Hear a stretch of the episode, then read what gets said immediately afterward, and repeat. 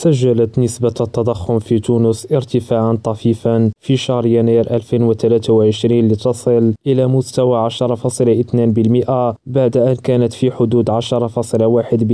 في شهر دجنبر 2022 حسب ما أعلنها المعهد التونسي للإحصاء وقد شهد مؤشر مجموعة التغذية والمشروبات ارتفاعا بنسبة 0.9% مقارنة بشهر دجنبر ويعود ذلك بالأساس إلى الارتفاع المسجل في أسعار البيض وأسعار الزيوت الغذائية وقد ارتفعت أيضا أسعار مجموعة السكن والطاقة المنزلية حسب معدل الإحصاء بنسبة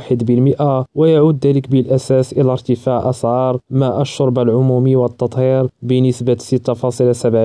6.7% يونس أكريم ريم راديو تونس